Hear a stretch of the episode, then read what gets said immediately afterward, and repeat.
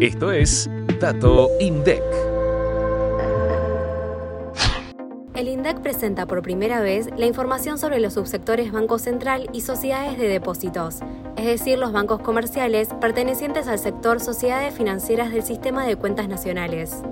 Las cuentas institucionales permiten medir la economía de manera diferente a la que estamos habituados. En el caso del sector financiero, transforman la contabilidad bancaria en contabilidad económica, y a partir de la información del subsector de sociedades financieras, se podrá analizar cómo generan, distribuyen e invierten sus ingresos estas entidades. La participación del valor agregado bruto del Banco Central fue cercana al 0,0% del Producto Interno Bruto, el PIB durante el periodo comprendido entre los años 2016 y 2022, mientras que la participación del valor agregado de las sociedades de depósitos, excepto el Banco Central, disminuyó de 2,4% del PIB en 2016 al 1,2% en 2022. Por otro lado, el endeudamiento neto del Banco Central representó 3,9% del PIB en 2022 y las sociedades de depósitos, excepto el Banco Central, presentaron un préstamo neto equivalente a 1,6% del PIB.